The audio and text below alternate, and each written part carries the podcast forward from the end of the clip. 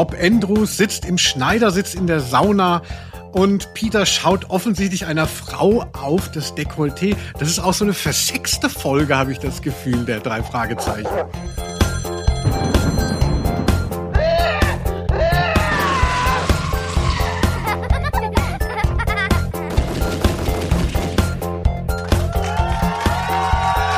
Aus Name der Rose. Hallo Leute, ein Podcast, das ist eine Blume am Wegesrand, eine Decke, die dich zudeckt, das ist Honig auf die Wunden.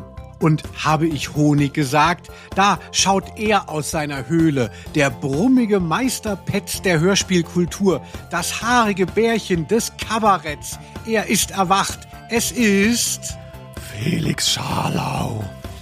Aber orientiert euch die nächsten Stunden an meiner Stimme. Ich bin Linus Volkmann. Unser Podcast heißt Ausnahme der Rose, der Podcast über Hörspiele.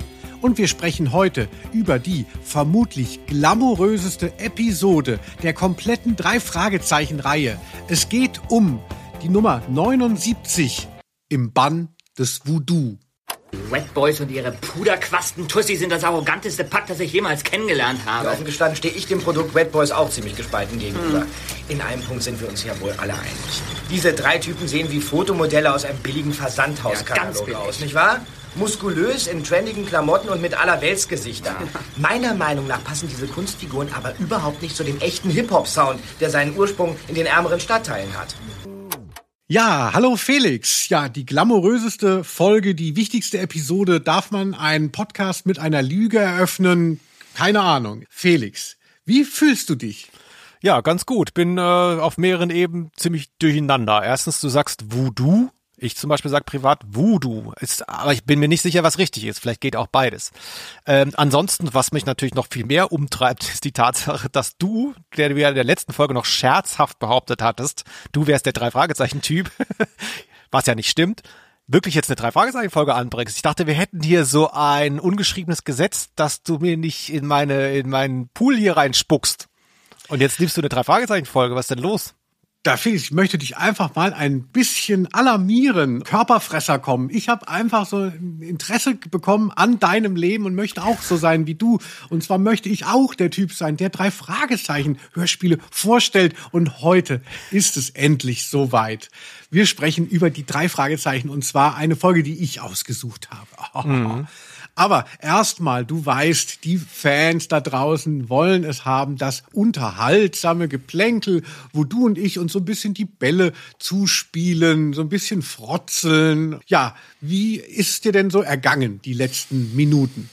Ach du, ich habe eigentlich nicht so viel erlebt. Ähm, schön Kaffee getrunken und so. Nee, also hier, hier ist immer, immer noch Winterschlaf. Also wenn ihr das hört, du hast ja gesagt, ich darf nicht über Jahreszeiten reden. Wenn ihr das hört, ja. ist schon Hochsommer, das stimmt, es tut mir leid, ich habe es schon wieder falsch gemacht. Aber jetzt gerade ist hier trotz, stellt euch einfach vor, es ist wann anders aufgezeichnet worden, als ihr es hört. Das ist vielleicht möglich so. Und da kann ich sagen, hier ist immer noch irgendwie Winterschlaf in, auf allen Ebenen. Ich erlebe wirklich wenig, muss ich sagen. Tut mir mhm. leid. Aber bei dir ist das ganz anders, ne? Bei mir ist immer Kirmes, Kirmes, Kirmes. Aber ich würde ja so gerne mal kontrollieren, ob bei dir, Felix, wirklich alles so verschlafen ist, wie du uns immer hier weismachen möchtest. Und zwar wäre ich ja beinahe für diese Folge zu dir gekommen. Der Felix, muss man wissen, hat sich eine Art Man Cave gebaut, um Podcasts aufzunehmen. Also er hat sich wirklich eine Wohnung gekauft in ähm, äh, Köln, einfach mal so aus Bock. Ne? Und dann so statt einem Billardtisch hast du dann hier äh, so die ganze Auf, äh, Aufnahmeequipment reingestellt. Ja, genau. Wenn du, wenn du sagst, Wohnung gekauft, dann äh, muss man es wirklich, wirklich sacken lassen. Das sind hier sieben Räume, Altbau, beste Lage.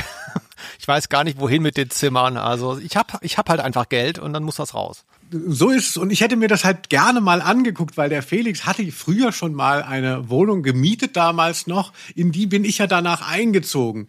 Und Fans unseres Podcasts werden wissen, in der 25. Folge wird es erwähnt, die Wohnung von Felix hieß damals das Masturbatorium. Und jetzt ist natürlich die Frage, wenn du jetzt dieses neue, dieses neue ähm, Domizil hast, unter welchem Stern das wohl steht. Und ich glaube, das kann man nur rausfinden, wenn man mal vor Ort ist. Aber jetzt geht es nicht wegen Corona schon wieder. Ja, hier kommen die Einschläge näher. Ich hatte es ja in der letzten Folge schon erwähnt. Wer in Köln ist, feiert entweder Karneval und wird da krank oder feiert nicht Karneval und wird fünf Tage später krank. Das ist die Logik. Die beiden Wahlmöglichkeiten hat man, wenn man in Köln ist. Ich neige mittlerweile sogar dazu zu sagen, ich feiere beim nächsten Mal mit, weil dann hat man alles in einem, weißt du? Saufen und dann ist ja eh klar, nach dem Saufen geht's einem eh schlecht und man ist halt noch krank. Das ist dann nur so, was ist, nur ein Nebeneffekt. Aber dann sozusagen keinen Bock auf Karneval zu haben, weil man vielleicht auch nicht krank werden will und dann aber erst recht krank werden, das ist irgendwie die blödere Lösung deswegen. Nee, auf jeden Fall haben wir es jetzt gelassen. Ähm, obwohl du ja in der Stadt gewesen wärst, ich weiß nicht, ob du darüber reden willst, warum du in der Stadt gewesen wärst, aber du könntest auch schnell was ausdecken. Du wolltest ein Boot kaufen, habe ich gehört. Ja, also ich bin tatsächlich zum Urologen verabredet, zu einer Check-up-Untersuchung. Felix, also ich bin jemand, der ist da ganz offen und sagt, mein Gott, einmal hat mich jemand mit heruntergelassener Hose gesehen unter professionellen Gesichtspunkten. Ich möchte das nie wieder machen, deshalb muss ich immer noch nach Köln fahren zum Urologen. Grüße an Dr. Graller. Mhm, schön. Und da wäre ich gerne bei dir halt auch noch vorbeigekommen. Und da geht's jetzt um die Penislänge oder äh was ist die? Also ja, Felix, also so siehst du unseren Podcast Urologen, weißt du, es geht ja darum, äh, auch mal Hemmschwellen abzubauen, dass die Leute sagen so, ach, da kann man drüber reden, ohne dass dieser Felix Schaler dann gleich schon wieder das Lineal rausholt und seine Penela-Witze macht. Du hast doch angefangen, hier darüber zu sprechen. Was hast du erwartet? Nein, wir wünschen dir natürlich alle äh, alles Gute für, de für deine Untersuchung. Wir sehen uns jetzt nicht, wir sitzen ganz normal hier im Zoom wieder. Aber dennoch sind wir hoch motiviert, was diese Folge hier anbelangt. Ja, also ich freue mich äh, riesig, dass wir diese Folge machen. Aber fangen wir kurz an noch. Es gibt immer Feedback auf unsere Folgen und ich habe nur was ganz kurz mitgebracht, weil der Felix hat mich mehrfach ermahnt, dass wir uns sputen sollen, denn das ist so ein bisschen episch, was wir hier jetzt so uns vorbereitet haben. Deshalb gehen wir mal elegant rein, aber ein kurzes Feedback und zwar geht es so. Von Professor Mobilux verstecktem Holz zu Max Frischs Biedermann und die Brandstifter. Chapeau und wow. Also in der vorletzten Folge haben wir über das Playmobil-Hörspiel gesprochen, Professor Mobilux. Und da bin ich irgendwie bei Biedermann und die Brandstifter von Max Frisch gelandet mit meinem interessanten bildungsbürgerlichen Background. Ja, Leute, also wir, wir haben halt studiert und wir konnten mit dem Studium nichts anfangen. Also auch die, die es zu Ende gemacht haben von uns beiden nicht.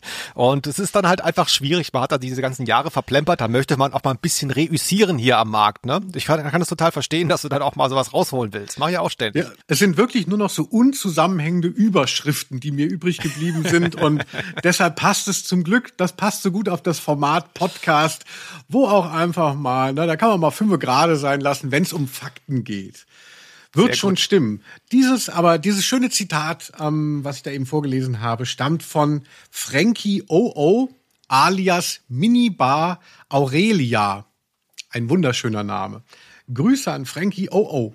Ja, also wenn ihr das hört, folgt mir auf Instagram und folgt Felix Scharlau auf der Straße, wenn er mal wieder einkaufen geht oder zur Halfpipe geht, einen rollt oder was, was da halt so privat bei äh, dir los ist, Felix.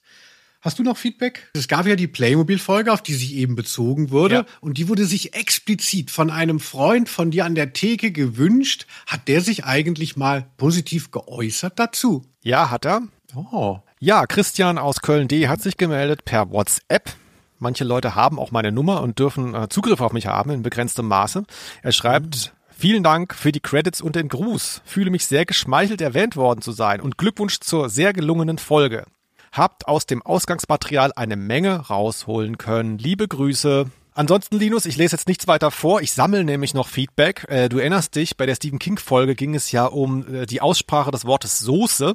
Ich weiß nicht, ob ich das nochmal wieder aufgegriffen habe, aber da kommen, da kommen, äh, stündlich jetzt vielleicht nicht, aber da kommen regelmäßig noch äh, Wortmeldungen zurück. Vielleicht sammle ich das mal für einen eigenen Podcast oder ich gebe es weiter an irgendwen Kompetentes im Bereich ähm, Germanistik, Grammatik, nee, Grammatik ist es ja nicht, aber so Linguistik ist das dann ja, glaube ich, so, ne? Vielleicht kann man das mal so einem befreundeten Podcast rüberschieben, das Thema.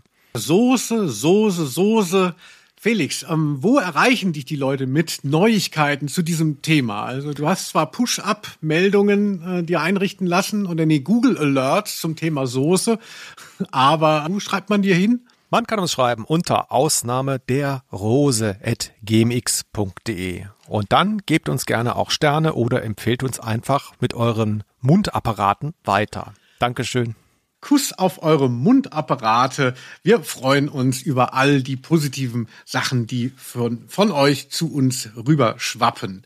Ich möchte noch mal heute mal hinweisen, dass am Ende der Folge ja eigentlich immer noch das große Highlight wartet, und zwar das Quiz. Freut euch auf ein Quiz, weil in der Playmobil-Folge, Felix, da muss ich sagen, hattest du wirklich was sehr Fantasievolles dir ausgedacht. Du weißt ja, ich orientiere mich sehr an dir. Du bist für mich so eine Art väterlicher Freund.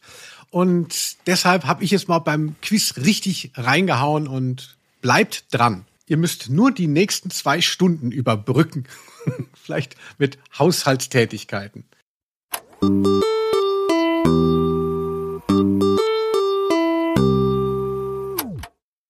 Morgen in vier Wochen, Billy. Deswegen habe ich euch ja so zu diesem Fototermin gedrängt. Die Plattenfirma braucht die Abzüge und zwar spätestens morgen. Oh, verdammter Mist. Und gerade heute habe ich einen dicken Pickel im Gesicht.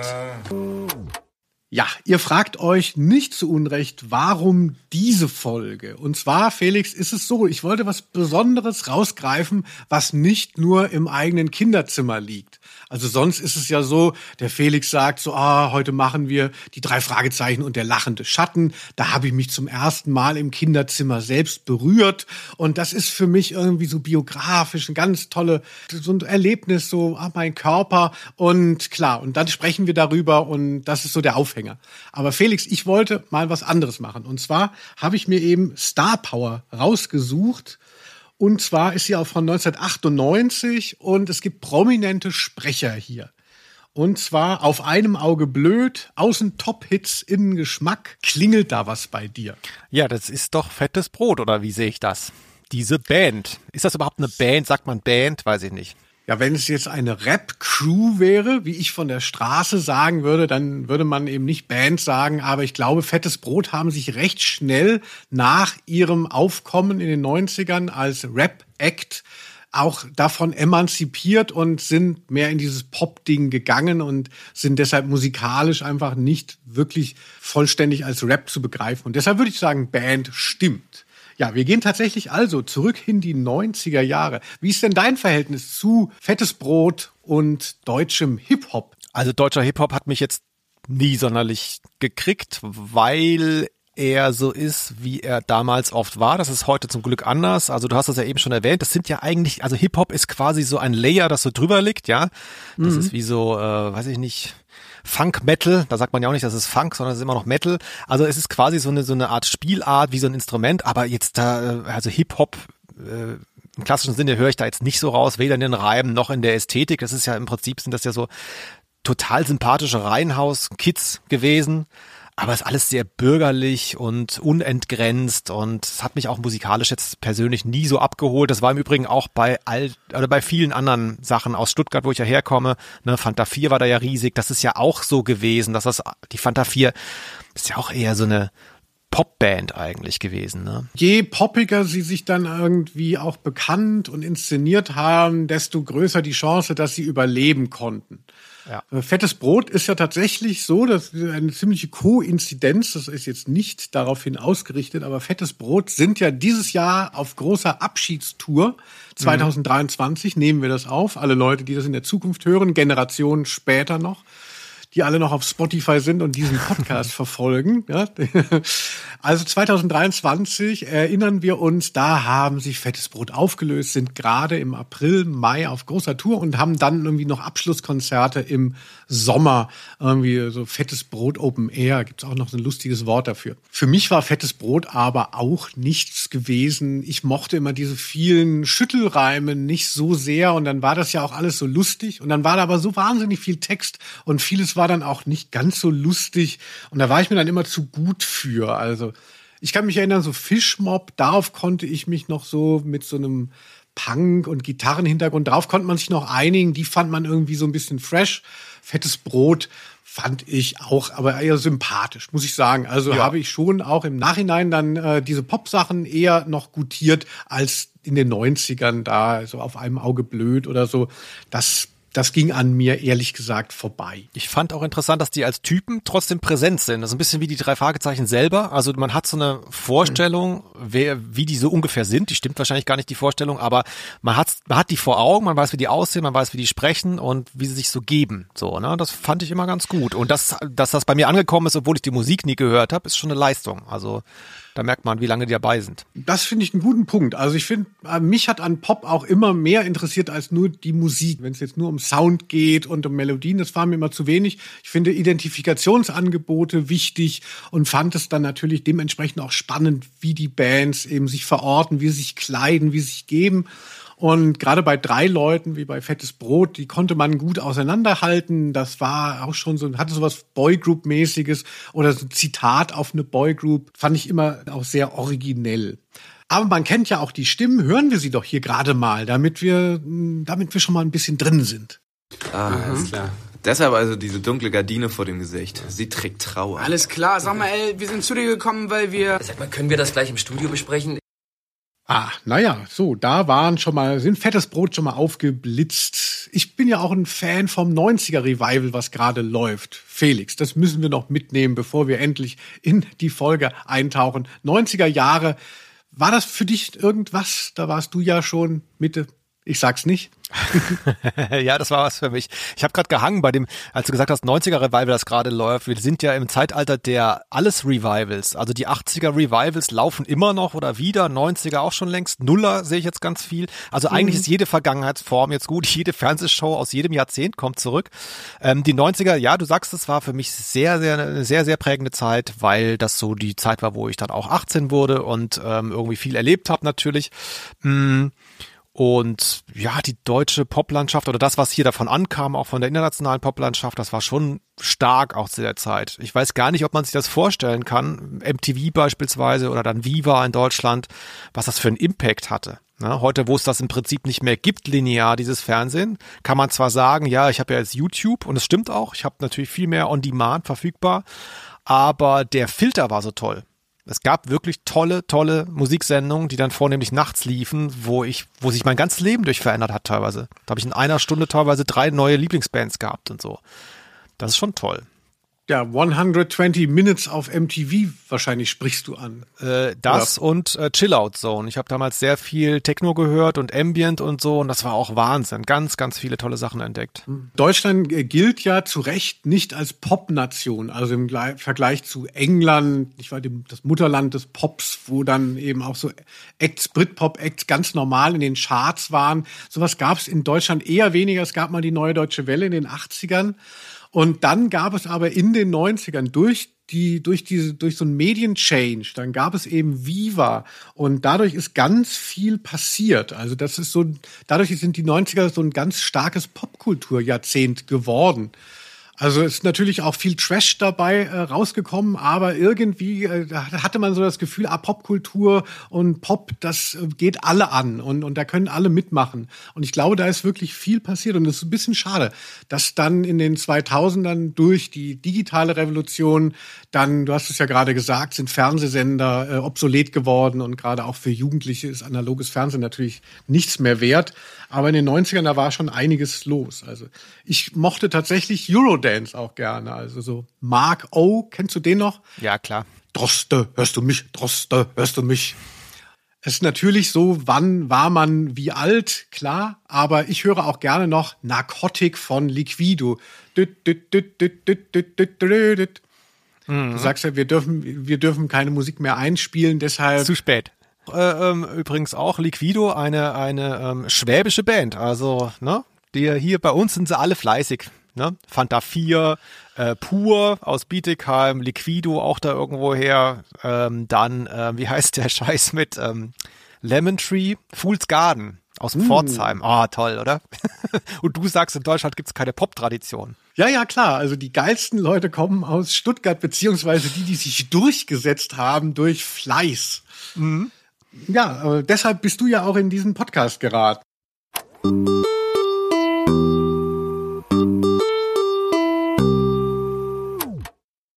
Es kann losgehen. Die Folge fängt an. Wir beginnen mit dem Klappentext. Eine Strohpuppe, deren Anblick Herzrasen und Atemnot auslöst, uralte Rituale und magische Kulte. Und das mitten im sonnigen Kalifornien. Al Parker, der erfolgreiche Musikproduzent, kann darüber nur lachen. Doch dann gerät er selbst in den Bannkreis des Voodoo. Die Untoten fordern seinen Tod. Justus, Peter und Bob, die drei Detektive aus Rocky Beach, tun ihr Bestes, aber sie kämpfen gegen einen mächtigen Gegner. Das ist ein guter, solider Klappentext, finde ich tatsächlich. Also ist spannend und ähm, auch nicht falsch. Also im Sinne von, dass da irgendwas weggelassen wird oder falsch erzählt wird oder so. Ne? Also macht das ganz gut rund, die Folge. Mhm, ja, es ist so ein, so ein Teaser-Trailer, der sich eher auf den Begriff Voodoo versteift. Vieles wird ja auch ausgespart, aber es wäre dann auch zu viel. Ja, ich finde es auch gut. Also ich hätte schon äh, ein bisschen Bock, das zu hören. Und kleiner Spoiler, diese Folge gilt aber nicht zu Unrecht als eine der nicht ganz so gelungenen Folgen, um es mal etwas moderat auszudrücken. Ach, du solltest Lehrer werden. Das war jetzt nicht ganz so gut, die letzte Klassenarbeit. Schon, aber nicht ganz so. Schön. Ihr werdet alle zurückversetzt in die Vorschule. So, Felix, ich würde sagen, ich werde aber mal mit meinen Worten paraphrasieren, ja. was hier wirklich passiert, damit wir auch alle an Bord haben und alle sich so ein bisschen diese etwas, sagen wir mal, so konstruierte Geschichte vorstellen können. Ja, das ist super. Der dritte Detektiv Bob Andrews lernt in der Sauna einen Musikproduzenten kennen, Al, bei dem immer wieder Voodoo-Puppen auftauchen. Al managt auch die angesagte Popgruppe Wet Boys, die bzw. ihre Stylisten scheinen Al zu erpressen. Eine Nachbarin von Al, eine angebliche Anthropologin mit einem digitalen Kehlkopf, no joke, taucht ebenfalls auf. Zudem nähren sich Zweifel, sind möglicherweise die drei hässlichen Background-Sänger, in Klammern fettes Brot, die echten Wet Boys? So, also jeder könnte jetzt eigentlich die Geschichte schreiben. Ihr habt alle Informationen, die ihr braucht. Es kann losgehen.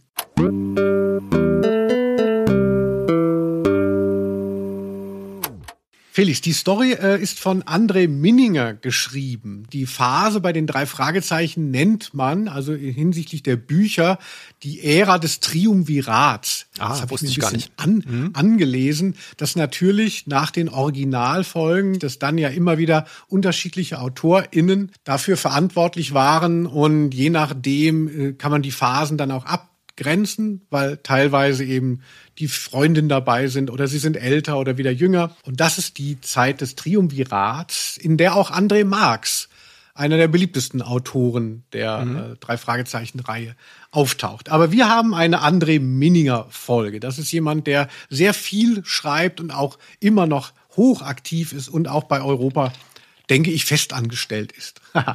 schick uns doch mal bitte dein ähm, Einkommensteuerbescheid. Ja. genau, ja, sehr gut. Ja, und es ist ja auch, ähm, wenn ich da vorweggreifen darf, du hast glaube ich schon erwähnt, 1998 ähm, ist ja auch eine interessante Zeit für die drei Fragezeichen. Ne? Ähm, ja. Wir haben da schon mal am Rande immer so ein bisschen gekratzt. Das betrifft auch nicht nur die drei Fragezeichen und auch nicht nur das Label Europa, aber das ja im Besonderen, dass es da so eine Phase gab, wo Kinderhörspiele jetzt nicht der hottest Shit waren. Wir haben ja eben schon drüber gesprochen, die Leute, die mit Kinderhörspielen aufgewachsen sind in den 90ern oder in den 80ern vielleicht sogar, die haben dann ja Popmusik gehabt und alles andere. Ne?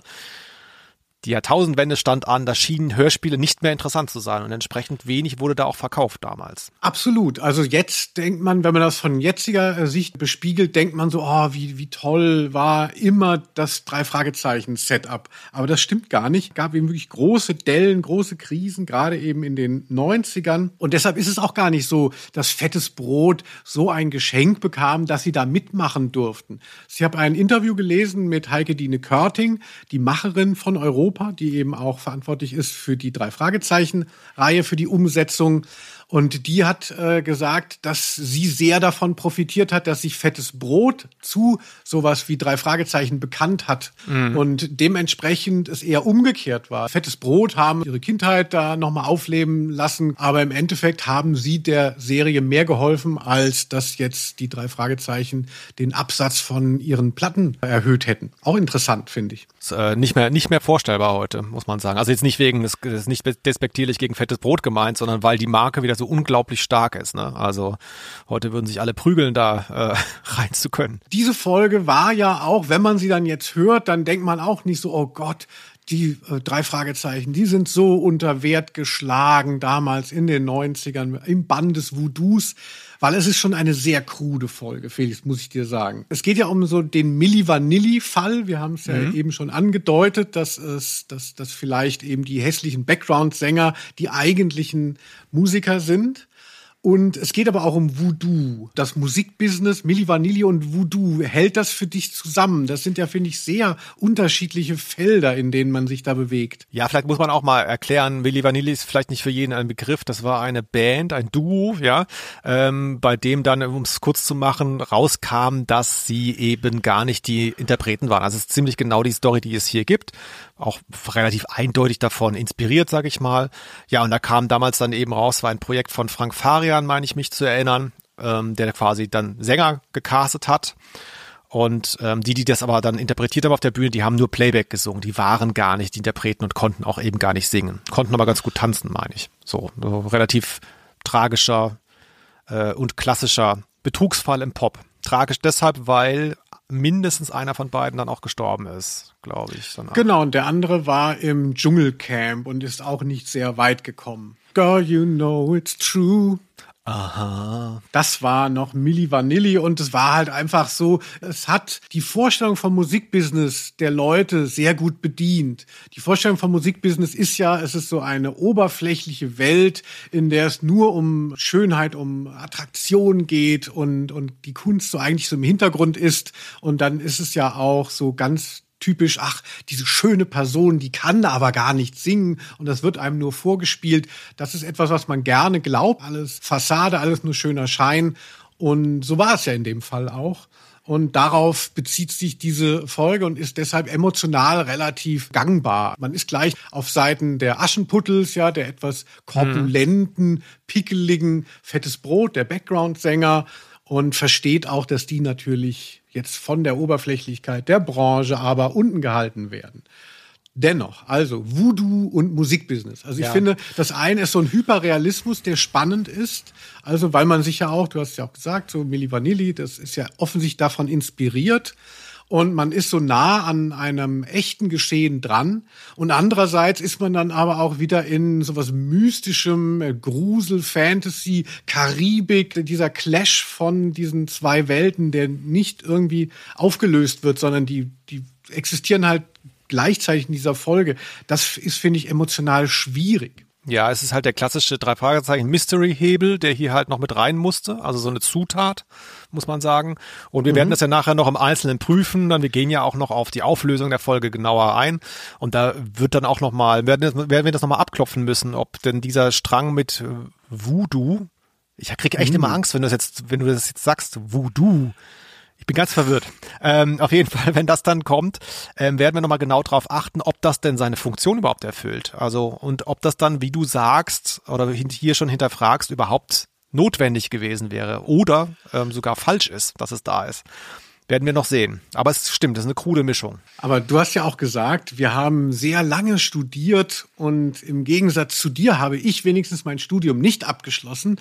Und ich glaube, mich zu erinnern, linguistisch, dass man Fremdworte auf der zweiten Silbe betont. Das kann alles, das kann total, ich, also ich sag gar nicht, dass ich recht habe. Ähm, ich sag nur, dass es mich total verwirrt. Ich starre hier die ganze Zeit auf das Cover und es hat vor dem D und nach dem D zwei O und ich würde es total gleichberechtigt aussprechen, mach's aber ja selber nicht. Deswegen, ich bin völlig, ich, ich, ich mach das fertig hier. Vielleicht brauche ich gleich eine Pause mal eine halbe Stunde. Ja, Felix, und in dieser Pause, die ich dir nicht gönnen werde, da werde ich dich mal entführen in den Anfang der Geschichte und zwar geht es los in der Sauna. Sehr gut. Hören wir mal. Bob wähnte sich in der ausgekachelten Sauna allein. Träge saß er im Schneidersitz auf seinem Handtuch und hing umhüllt von heißen Dunstschwaden seinen Gedanken nach. Felix, wir haben den Erzähler gehört, das ist Matthias Fuchs, auch eine schöne Stimme. Und nun aber erstmal nochmal zu dir. Die Leute stellen sich dich ja bestimmt oft auch mal nackt vor. Wie ist dein Verhältnis zum Saunieren? Warst du mal im Dampfbad? Äh, ja, Und Saunieren in der Öffentlichkeit mache ich grundsätzlich nicht. Ich gehe nicht in äh, Saunalandschaften, habe ich keinen Bock drauf. Aber manchmal habe ich das Glück, dass privat eine Sauna da steht. Also ich habe keine. Aber ähm, was in Hotels oder so, keine Ahnung.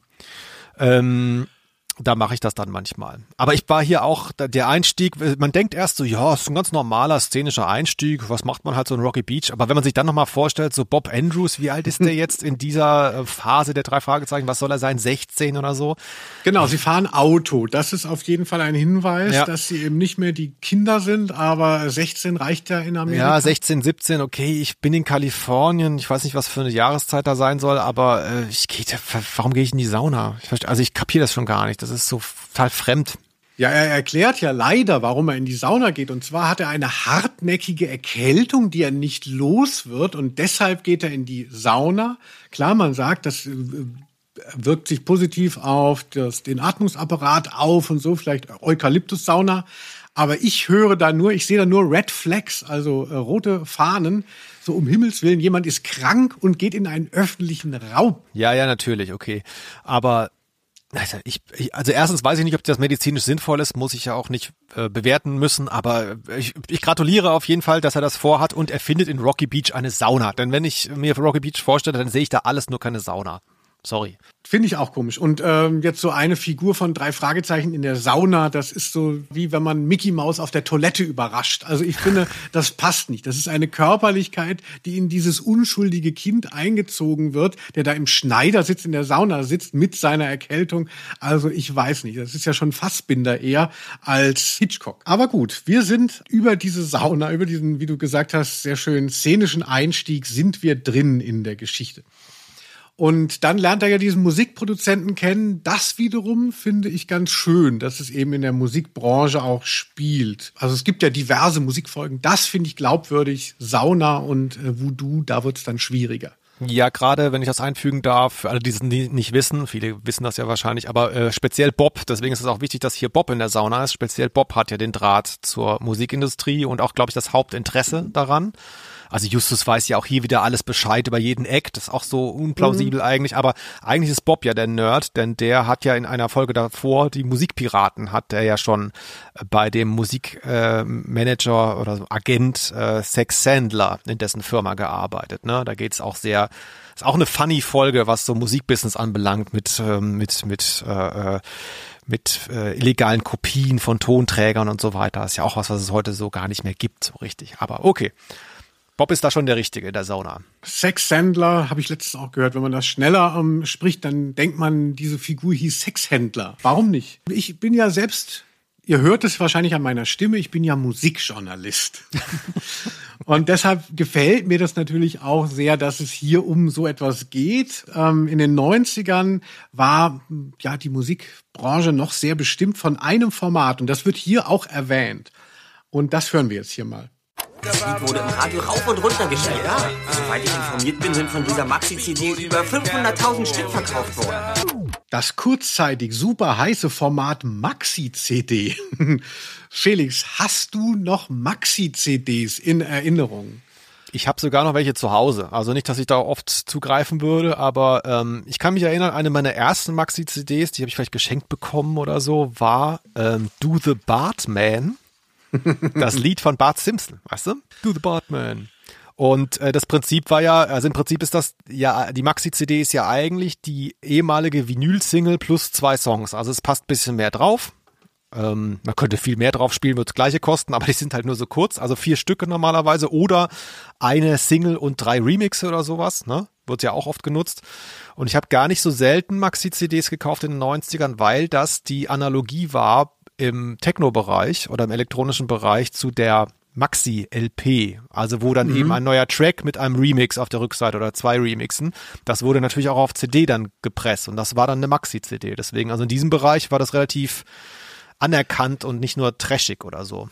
Ja, es war ein wahnsinniges Wegwerfprodukt auch ja. damals. Wir haben es ja gesagt, so hm, sehr viel Popkultur in den 90ern und über Viva wurden auch sehr viele so Higher and Fire, so kurzzeitige Hypes und Acts da rausgehauen, Eurodance und dann hatten die alle da diesen Plastikschrott, den man heute wahrscheinlich kaum noch abspielen kann. Ich habe natürlich auch noch Maxi-CDs. Ich habe jetzt mal willkürlich nochmal geguckt bei mir. Als erstes fiel mir auf von die Band Pfaffendorf. Ruf mich an. Mit so einem Peitschenknall noch. Mhm. Ruf mich an. Und zwar war das damals, gab es ja auch so seltsame Werbung bei Viva, Klingeltonwerbung oder dass man auf irgendwelchen Hotlines anrufen musste, um da irgendwelche Sextonbänder anzuhören. Und das war dann, dieser Quatsch war dann so fame, dass daraus dann irgendwie noch eine trashigere Band dann auch noch einen Song machte, der auch in die Charts kam. Ruf mich an. Wer sich an Pfaffendorf noch erinnert, bitte melde dich.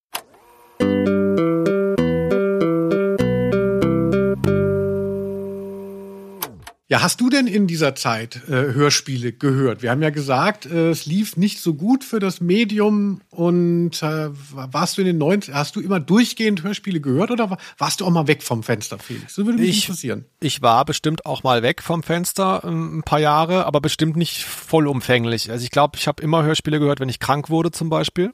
Das habe ich in jedem oh. Alter gemacht.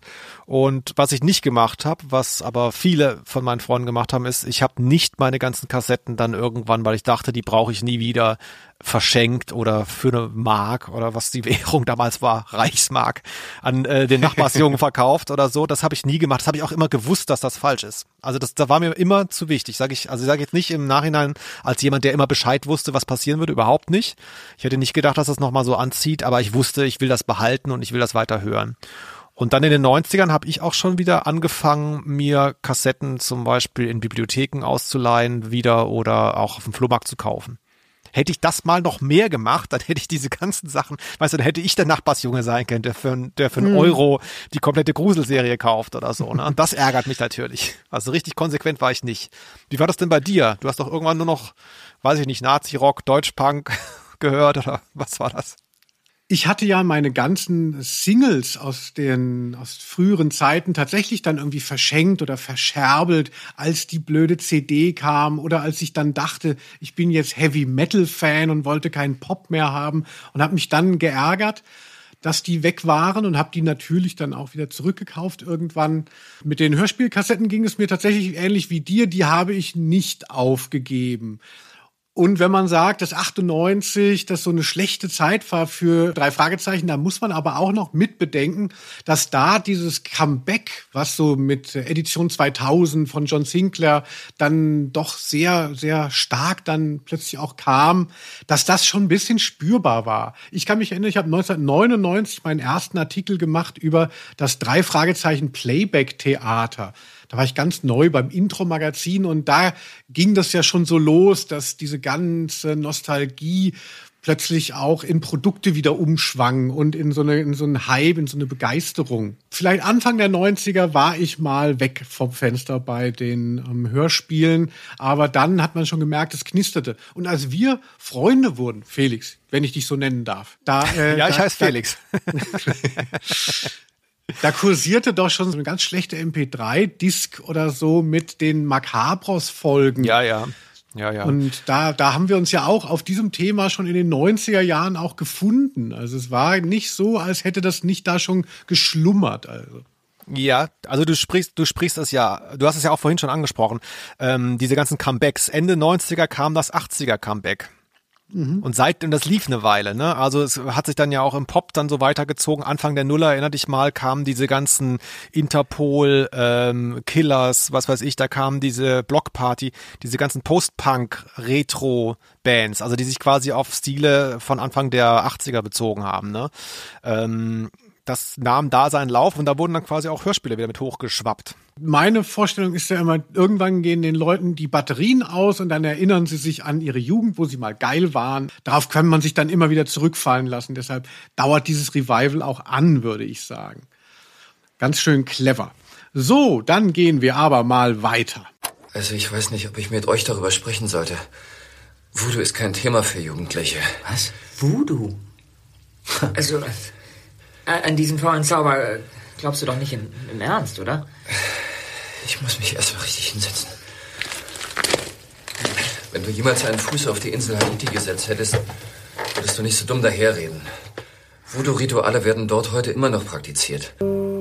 Felix, wenn du eine Voodoo-Puppe von jemand anfertigen müsstest, wer wäre es? Äh, ich hatte neulich nochmal Kontakt mit einem ehemaligen Hausverwalter und das hat mhm. sich, das war relativ banal und das hat sich ziemlich hochgeschaukelt zu einem E-Mail-Krieg, der dann so hässlich wurde. Ich habe mich dann auch so ein bisschen über den Ton aufgeregt und ihm mal geschrieben, dass er, also ist auch egal. Auf jeden Fall hat er das dann äh, nicht, wie ich erwartet hatte, sich dafür entschuldigt, sondern er hat dann quasi mir was zurückgespielt, das muss ich jetzt auch nicht zitieren, aber wo ich gemerkt habe, er hat jetzt über mich recherchiert. Also er, er droht schon so halb, indem er so Wissen preisgibt mhm. über mein Privatleben. Und da dachte ich echt so, wow, auf dem Level sind wir jetzt, nur wegen ähm, 120 Euro ähm, irgendwie, äh, weiß ich nicht, Nebenkostenrückzahlung. Und von dem hätte ich gerne eine Voodoo-Puppe. Dem habe ich dann nicht mehr geschrieben. Ich dachte, mhm. jetzt reicht's auch mal, ich habe auch echt etwas Besseres zu tun. Aber wenn ich eine Voodoo-Puppe haben könnte, dann äh, die würde ich nutzen. Und der, ich glaube, der hat sich so reingehasst, der wird diesen Podcast jetzt auch hören. Deswegen erwähne ich ihn. Was? Ja, das ist vielleicht auch so ein Klassending, aber Hausverwalter, Hausbesitzer, da äh, auch für mich ein rotes Tuch. Hm, da habe ich natürlich auch einige Leichen im Keller, gar nicht schlecht. So, und welchen, ja. äh, welchen äh, Dortmund-Spieler von oder Bayern-Spieler oder ich weiß nicht, was betrifft, ich weiß gar nicht, was interessiert dich im Leben? Wo, wo sind deine Endgegner? Ist das irgendwie, also von wem würdest du eine Voodoo-Puppe haben wollen? Weiß ich nicht. Ich weiß nicht, ich bin halt sehr wütend, das habe ich sicherlich an anderer Stelle auch schon mal gesagt und deshalb ist es so eine unüberschaubare Zahl. Also Leute auf der Straße, ich bin ständig genervt, weil irgendjemand zu laut kaut oder von hinten mit dem Fahrrad äh, zu knapp an einem vorbeifährt.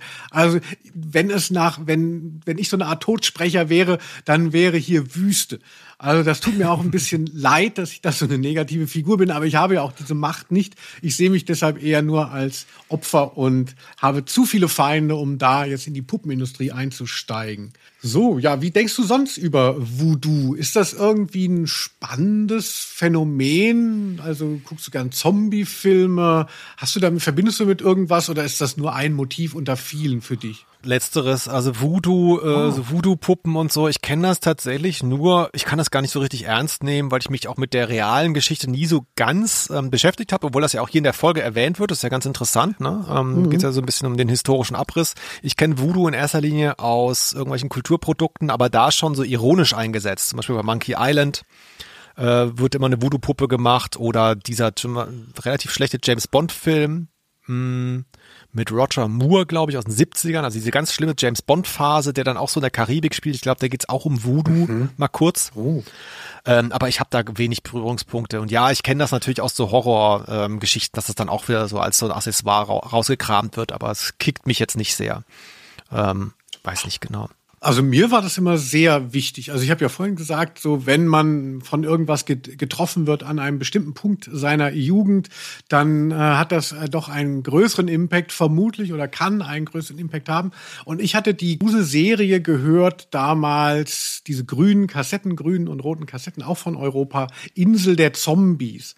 Und es ist eine wahnsinnig bedrückende Folge, die auch so gar nichts von der Leichtigkeit äh, anderer oder der Trashigkeit von anderen Episoden dieser Reihe hatte, sondern es ist wirklich sehr, sehr stimmungsvoll, sehr gruselig. Und da geht es ja auch um die Karibik und da wird eben auch so dieser Zombie-Kult so sehr dargelegt und den habe ich dann verinnerlicht. Später habe ich dann erst sowas wie Romeros Filme äh, geguckt, hier ganz normal Dawn of the Dead und da ist es ja recht entkoppelt auch von Haiti, von der Karibik und so in den neueren Filmen. Also ich glaube, es ging los bei neuneinhalb Wochen, nee, wie heißt der? Ähm, 28 Days Later, dass zum ersten Mal Zombie-Sein äh, als Virus bezeichnet wird. Also da geht es dann eben irgendwie so ein fehlgeschlagener Tierversuch ist es, der dann dieses Zombie-Virus freisetzt. Also so eine mhm. Zoonose. Also quasi wie Covid. Deshalb ist so der, der neue Zombie ist gar nicht mehr so in der Karibik beheimatet, was, ja, weiß ich nicht, vielleicht, vielleicht kulturelle Sensibilität, dass man da nicht mehr so dahin schaut. Andererseits kommt natürlich da tatsächlich diese Religion und solche Sachen kommen ja auch daher. Hier wird es eben erwähnt, hier ist tatsächlich die Karibik ein Thema, aber ich finde es wirklich nicht gut gemacht, leider. Ja, es sind ja auch, es sind ja auch trotzdem getrennte Motive, auch wenn das historisch zusammenhängt, aber du hast jetzt über Zombies gesprochen eben, ne, das ist ja auch was ganz mhm. anderes. Also diese Voodoo-Puppe wird ja immer in der gleichen Mechanik eingesetzt letztlich und äh, Zombies ist ja irgendwie auch nochmal so davon losgelöst, auch wenn das quasi auf das gleiche, äh, aus den gleichen historischen Zusammenhängen kommt. Ne? Ähm, Ja, wie, wie, wie ist es denn hier? Also Voodoo, es ist, der Typ wird, äh, kriegt da so Panikattacken, ne? Das ist so das, ich kann mich daran erinnern, wie das, wie das war, als ich das das erste Mal gehört habe. So, der kriegt ja so eine Art Panikattacken und man weiß nicht genau als Hörer, hat er die, also ist der konditioniert, weil er diese Puppe sieht oder ist da noch irgendwas? Das ist ja eigentlich die große Frage. Ist ja eigentlich auch ein ganz schönes äh, Phänomen, aber sonst, weiß ich nicht, wie hast du es denn empfunden? Genau, ja, das ist gut, dass du es auch noch mal ein bisschen beschreibst. Vielleicht, wer, wer das jetzt nicht so im Ohr hat. Also eben, er sieht eine Voodoo-Puppe, dieser Musikproduzent, und bricht dann unter Schmerzen und Krämpfen zusammen und dann geht es auch wieder. Also Voodoo-Puppen, man weiß es ja, funktionieren ja eigentlich auch im stillen Kämmerlein. Man sticht da irgendwas rein und die Person leidet, ohne einen mhm. Bezug dazu zu sehen. Hier ist es ja irgendwie anders. Man kriegt die Puppe quasi zugeworfen, wie auf dem Rummelplatz und äh, hat dann seinen äh, kleinen äh, Anfall. So ein bisschen wie die, fällt mir gerade ein bisschen wie, äh, ich habe die Schlange überbracht. Weißt du, bei der singenden Schlange mhm. hatten wir ja schon in der Folge, hatten wir ja besprochen. Ist ja auch sowas, ne? So eine so Unheilsahnung, die so zugestellt wird und jeder weiß so, oh Gott, ne? Das erinnert ein bisschen daran, das Motiv. Du hast es ja eben auch gesagt, dass, dass, dass man dann selber als Hörer, habe ich schon dann gedacht, das ist so auch schon so ein Pavlovscher Reflex dann, weil er hat irgendwann dreimal Schmerzen gehabt, mit dieser Puppe zusammen. Und wenn er beim vierten Mal die Puppe sieht, hat er halt den Schmerz. Und selbst das ist dann, äh, finde ich, etwas rätselhaft, wie das eigentlich zu dem Voodoo-Puppenkult passt. Ja, aber wir werden ja noch auflösen. Liebe HörerInnen, bleibt dran. Ihr werdet erfahren, was es mit diesem Schmerz und der Voodoo-Puppe zu tun hat. Aber wir gehen jetzt endlich mal zu dem, warum wir die Folge überhaupt ausgewählt haben. Also ich, zu der Band und dem ganzen Gefolge. Jetzt, jetzt kommt Popmusik. Felix, halt dich fest. Hi Al, kommen wir ungelegen oder weshalb machst du uns die Tür nicht auf? ja, entschuldigt bitte. Mit eurem Erscheinen habe ich ehrlich gesagt gar nicht gerechnet. Wie heißt ihr denn? Äh, das sind Luke, Bart und Frank. Die beste Verstärkung, die meinen Stars den Rücken deckt. Die drei sind Background-Sänger. Hallo. Tag. Tag. Sag mal, Al, war die verschleierte Alte mit der Kehlkopfrassel eben von der Presse oder gehört sie zu deiner Verwandtschaft? Das ist also die Folge mit fettes Brot. Du hast ja zu Recht gesagt, das ist nicht die erste Folge, wo fettes Brot auftauchen. Sie haben noch einen kleineren Auftritt, einen Cameo. Möchtest du es sagen, Felix, dass du auch mal glänzen kannst? Ja, genau. Sie äh, tauchen nämlich auf auf äh, einem Anrufbeantworter. Also sie besprechen einen Anrufbeantworter, der in dem Hörspiel auftaucht. Stimmen aus dem Nichts. Das ist kurz vorher, das ist kurz vor dieser Folge, auf jeden Fall. Das war noch so eine kleinere Rolle, aber jetzt hier hat man ja das Gefühl, es ist fast um sie herum geschrieben worden. Und jetzt sind Fettes Boot natürlich größer drin. Aber bevor wir jetzt endlich dahin gehen, möchte ich noch sagen, es gibt noch andere prominente Stimmen. Es ist wirklich ein Feuerwerk dahingehend. Und zwar geht es um die Visagistin Joan. Und zwar ähm, kann man die auch kennen. Wir hören sie hier mal. Warum hast du eben so komisch geguckt? Äh, Meinst du mich? Ja, wen denn sonst? Du kannst mich nicht für dumm verkaufen. Sieh mir gefälligst auf meinen Mund, wenn ich mit dir spreche. Also raus mit der Sprache! Felix, bevor wir klären, welche prominente Person das ist, was meint das bloß? Wo guckt denn bitte Peter hin? Tja, das ist, das ist die Magie von Hörspiel. Ne? Du hast, du kriegst keine Bilder geliefert, aber durch das Verbale kommt schon rüber, wo er hingeguckt hat. Ja sieh mir gefälligst auf den Mund, wenn ich mit dir spreche, ist auch so eine komische Vorstellung, dass man, man sagt, ja, schau mir in die Augen oder schau mir ins Gesicht, aber dass man sagt so, bitte guck auf meinen Mund, wenn ich mit dir spreche, finde ich sehr lustig. Natürlich einfach so ein bisschen fahriges Schreiben, aber totaler Quatsch. Ja, auf jeden Fall. Hier sind einige Sachen sehr fahrig geschrieben, möchte ich auch nachher noch erwähnen dürfen, aber nee, ist schon richtig. Aber ja, nee, also Peter hat hier einfach hier voll auf das Dekolleté gestarrt. Das vermutlich, ist das, was ankommt, ja. Bob Andrews sitzt im Schneidersitz in der Sauna und Peter schaut offensichtlich einer Frau auf das Dekolleté. Das ist auch so eine versexte Folge, habe ich das Gefühl, der drei Fragezeichen. Ist halt im Musikbusiness, ne? Ist halt alles so ein bisschen anstößig. Ist auch stark. Aber wer, wer spricht denn das jetzt? Ich habe es nicht erkannt tatsächlich. Dann gebe ich dir noch mal einen weiteren Tipp und zwar hören wir sie hier in ihrem originären Lebensraum.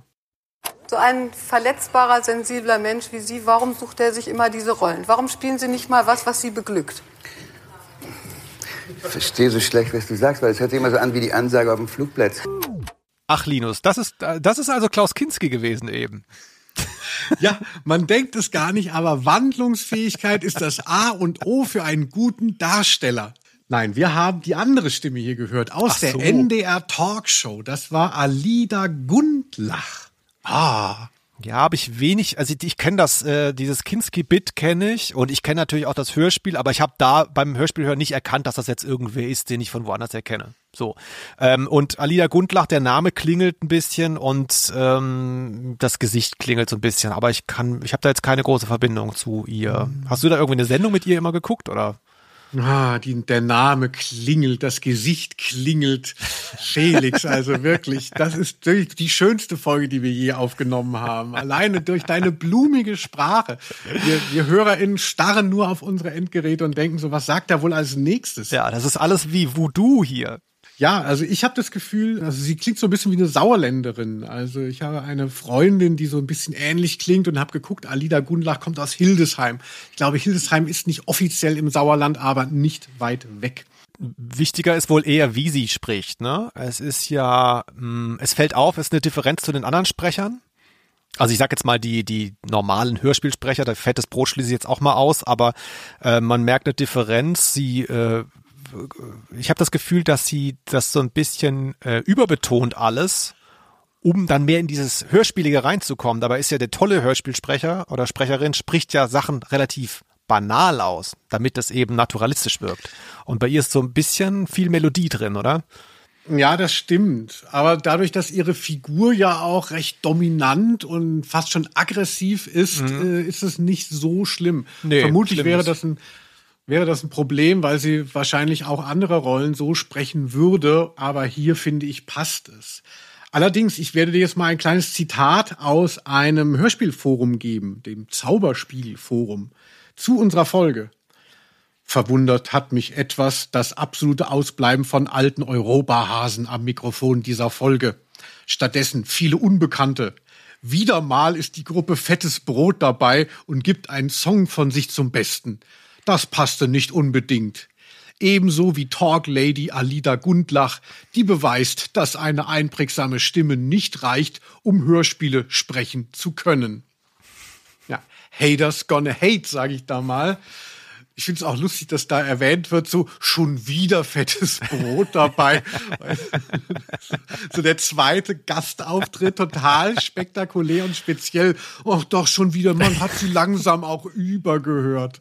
Vorher hatten sie ja mal eine Sekunde auf dem Anrufbeantworter was gesagt. Das ist äh, bisschen wie diese Mechanik von diesem berühmten Kinderwitz. Ey, was gibt's denn zu essen? Scheiße mit Himbeeren. Ih, schon wieder Himbeeren.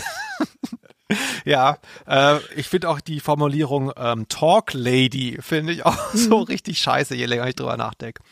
Aber ähm, aber richtig ist es natürlich. Normalerweise, äh, klar, du wartest da auf diese beka- bekannten Europastimmen und dann, die sind tatsächlich hier nicht dabei. Ich würde auch bei dem Sprecher des Musikproduzenten El Parker, Lennart Krüger, ähm, die Stimme kenne ich, aber es, er spricht für mich auch nicht so wie ein richtiger Sprecher. Also no offense, falls er das beruflich macht, aber ich find's, sorry, ich find's nicht gut. Ich find's nicht gut.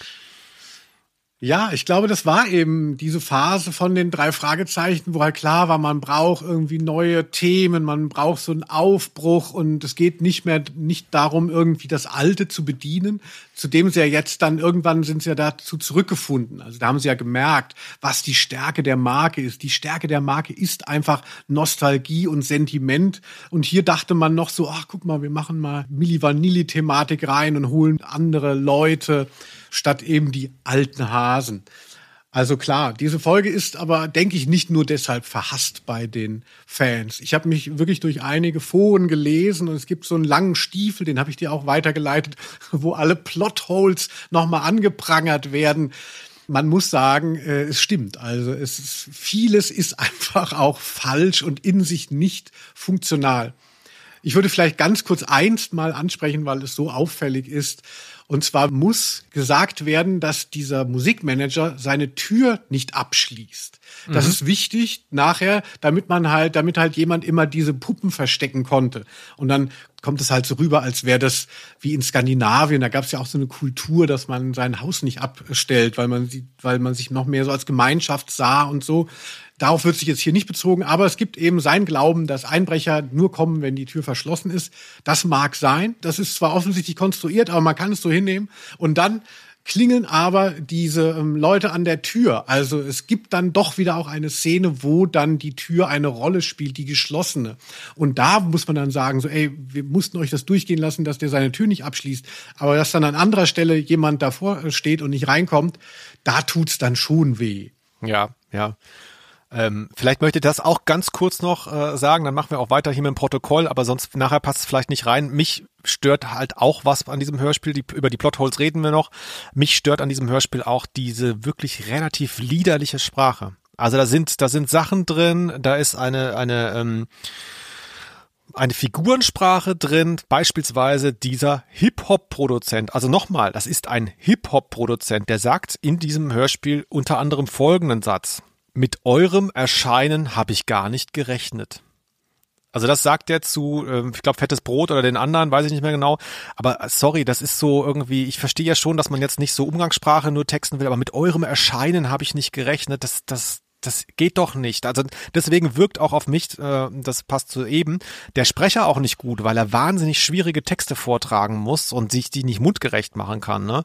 Und dann gibt's auch ganz viele Wortdopplungen beispielsweise, also ständige Hilfsverben, die sich doppeln, wo man merkt, da ist einfach nicht mehr richtig redigiert worden. Und dann gibt's zum Beispiel auch eine Stelle, die ich ganz kurz einspielen möchte, dann bin ich auch fertig mit dem Thema, und zwar die hier. Ich glaube, sie beabsichtigt, ihre Zelte in Caracas abzureißen um in Kalifornien ihren wohlverdienten Lebensabend zu genießen. Äh, Zelte abreißen. Also ich, ich will jetzt echt nicht zu spießig werden, Linus, aber mir ist ja Sprache auch wichtig, ne? Also ich meine, Zelte werden abgebrochen. Das klingt zwar auch komisch, aber das ist zwar quasi der stehende Ausdruck. Und Brücken werden abgerissen oder ähm, weiß ich nicht was. Man lässt Brücken hinter sich. Wie geht das nochmal? Also ist auch egal. Auf jeden Fall, es werden keine Zelte abgerissen. Das ist einfach ein Fehler und es rutscht hier so durch. Und da gibt's mehrere von diesen Stellen, die mich so ein bisschen genervt haben an diesem Hörspiel. Ja, ich glaube, du machst es auch gut fest an der Figur des Musikproduzenten, der ja quasi so der Handlungstreiber ist. Das ist ja die Figur, mit der wir als drei Fragezeichen konfrontiert werden. Da passiert die Handlung und der klingt ja relativ jung und dann wird aber auch noch erzählt, dass er schon früher sein Geld mit Country verdient hat dann mhm. kam die Disco-Welle und er hat zum ersten Mal eine Pleite hingelegt und deshalb macht er jetzt Hip-Hop. Also es ist eine riesige Schere, die da erstmal alleine zeitlich äh, aufgeht. Also eine ganz große Pop-Historie soll da auch nochmal abgebildet werden, weil man ja weiß, ach, man hat dieses Thema und dann bedient man das halt mit Kreuzworträtselwissen so auch recht schnell und fahrig. Und dafür klingt der Typ aber dann auch nicht alt genug, wenn er dann eben so ein mhm. ganz alter Produzent wäre, der schon damals eben Country gemacht hat. Aber seine Stimme klingt jung, aber nicht so als jemand, der sich irgendwie mit Hip-Hop auseinandersetzen würde oder damit was zu tun hätte. Vielleicht ist das so eine Art Rick Rubin, das könnte halt sein. Ne? Ich habe die Slayer-Platte gemacht, mhm. dann habe ich Beastie Boys gemacht, äh, ich mache Johnny Cash, Neil Diamond. Aber es ist halt selten diese Art von Produzent, stimmt schon. Normalerweise bleibt man da so ein bisschen in seinem Metier.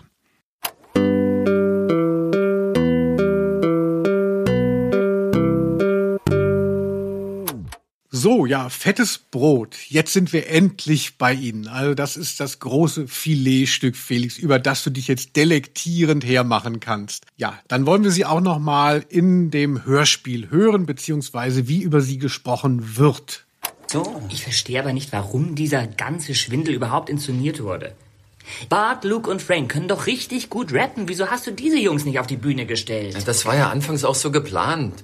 Doch als ich die Demobänder und ein paar Fotos an die Plattenfirma geschickt habe, sind die regelrecht ausgerastet und haben mich gefragt, ob ich sie verarschen will. Wieso das denn? Ihr habt die Jungs doch gesehen.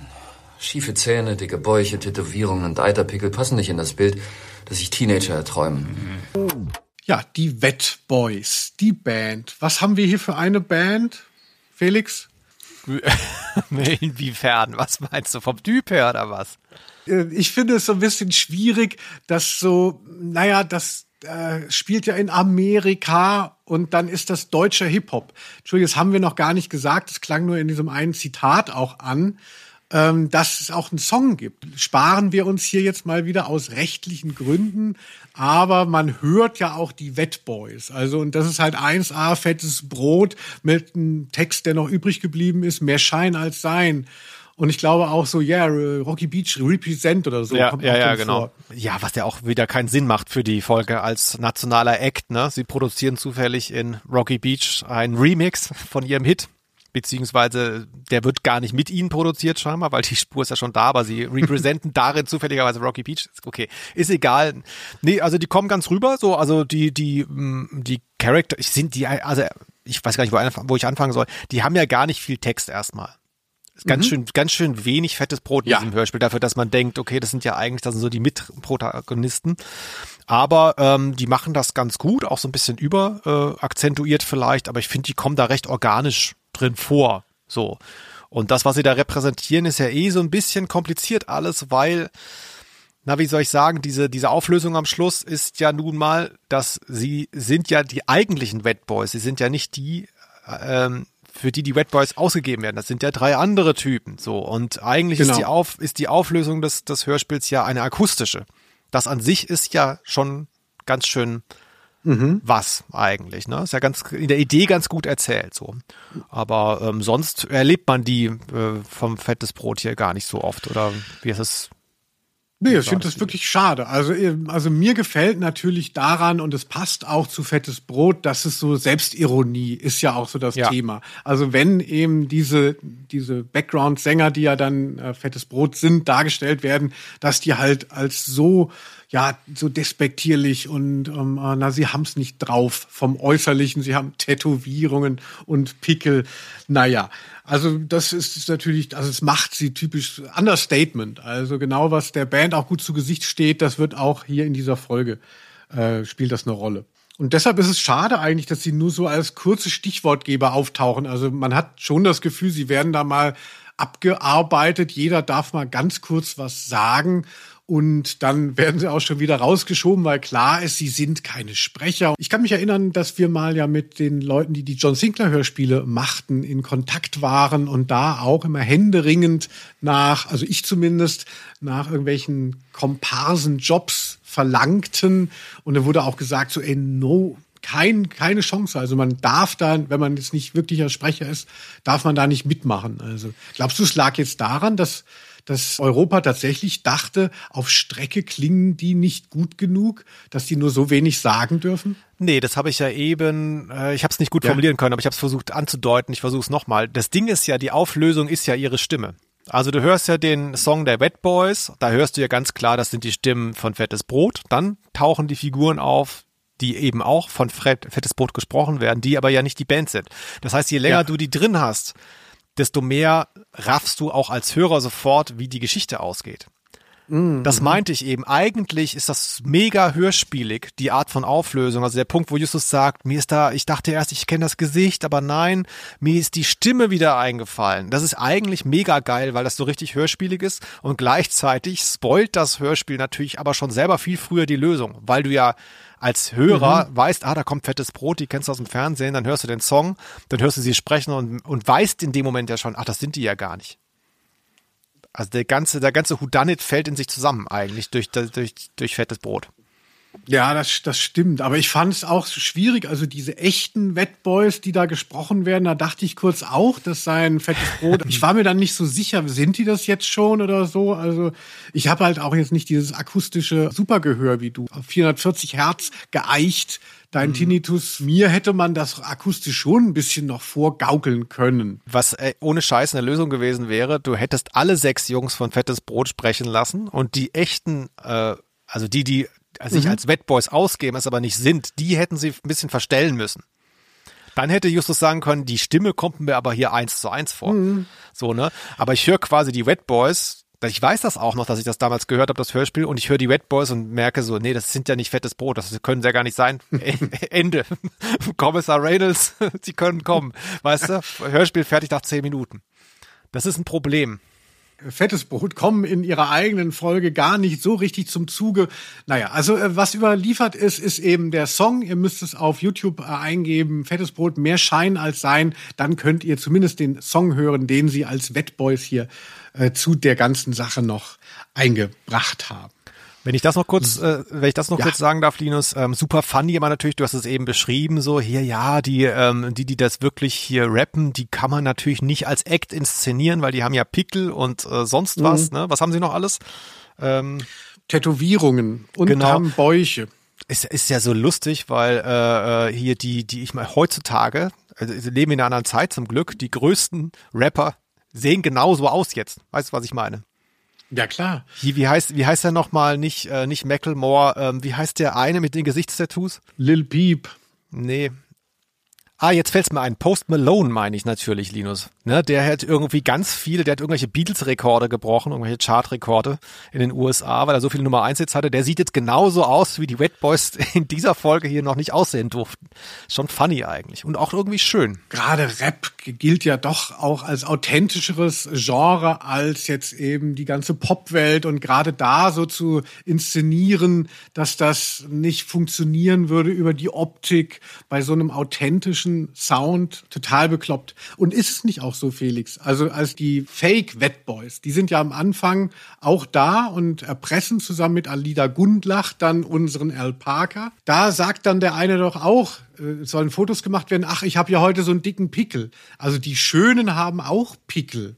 Ja, okay. Aber und ja, aber weil dieser Pickel ja so als Ausschlusskriterium gewertet wird und dann noch die die komischen Leute, die halt nur die Attrappen sind, dann haben die auch Schönheitsfehler. Mein Gott, wie wenig ist denn André Minninger eingefallen unter der Dusche, als er dieses Skript geschrieben hat? Also, dass sich das auch schon doppelte, dieses Motiv. Fand ich jetzt nicht so dramatisch, aber ich, ja, ich weiß, was du meinst. Das ist nicht ganz, ja, ist nicht so ganz man kommt eh durcheinander. Es ist auch echt, also auch das möchte ich nochmal ganz kurz loswerden. Nur mal einfach so in den Raum gestellt, dann bin ich auch fertig damit. Äh, es ist so wahnsinnig viel Gerede.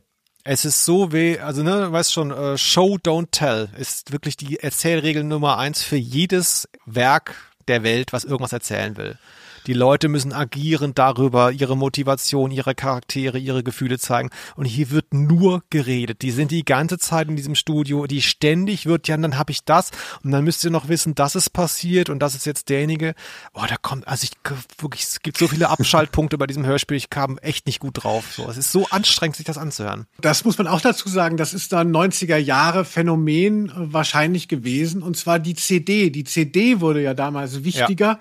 Deshalb ist dieses Hörspiel auch an die 70 Minuten lang. Und eure Jugendhörspiele hier, Super Papagei und so, das sind dann 45. Das ist fast na, die Hälfte ist es nicht, aber einfach ist es eine andere Erzählweise, wenn man so viel Platz hat oder wenn man scheinbar so eine CD-Länge äh, erfüllen möchte, aber nicht den Plot dafür hat. Ja, nur der Super Papagei hatte halt irgendwie sieben oder acht Handlungsorte und hier gibt's zwei. nee, drei sind's, glaube ich das ist wirklich ein großes Manko der Folge. Man könnte dann sagen, wenn wir, wenn wir Felix Folge leisten würden, ah, immerhin können wir zu dieser Folge gut einschlafen. Ja, wir sind ja auch manchmal müde und die drei Fragezeichen sind einfach nur Mittel zum Zweck. Aber nein, auch das wird schwierig. Und zwar wegen folgender Sache. Zeigen der Wohnung missachtet und sie dadurch erzürnt. Ihr könnt nur beten, dass es noch nicht zu spät ist. Habt ihr diese Frau verstanden? Nein, wir auch nicht. Also nochmal. Abzeichen der Wohnungen missachtet und sie dadurch erzürnt. Ihr könnt nur beten, dass es noch nicht zu spät ist.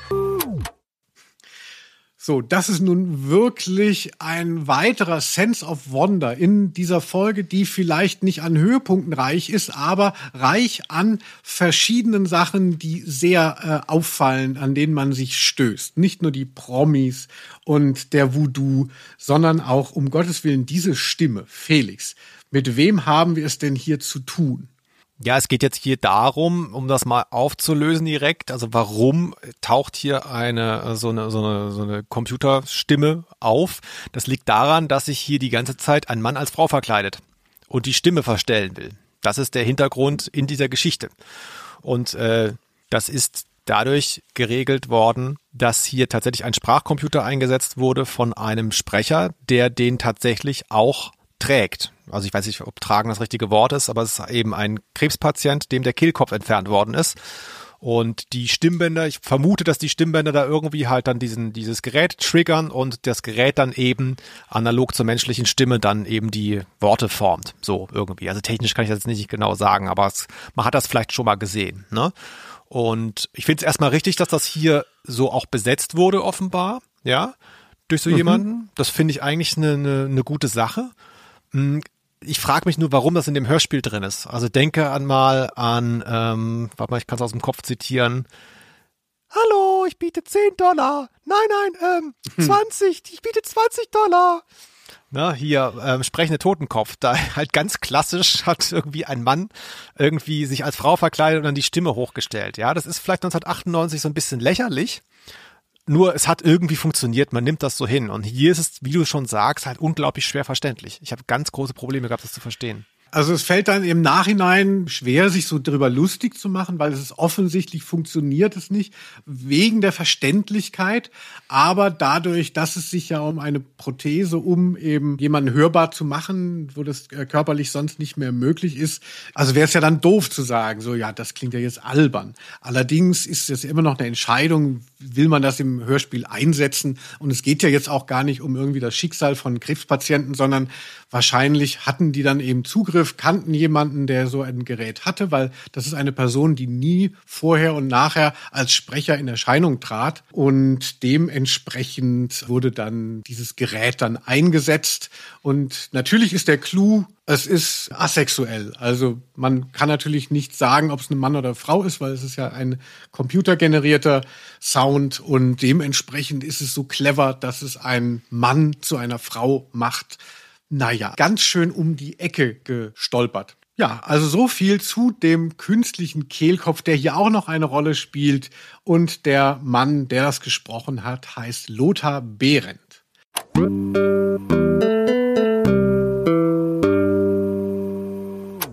So, Felix, hast du Lust, diese tolle Folge? Viele hören ja auch Ausnahme der Rose und wollen so mitknobeln bei dem Fall. Wie geht der so aus und ähm, who done it?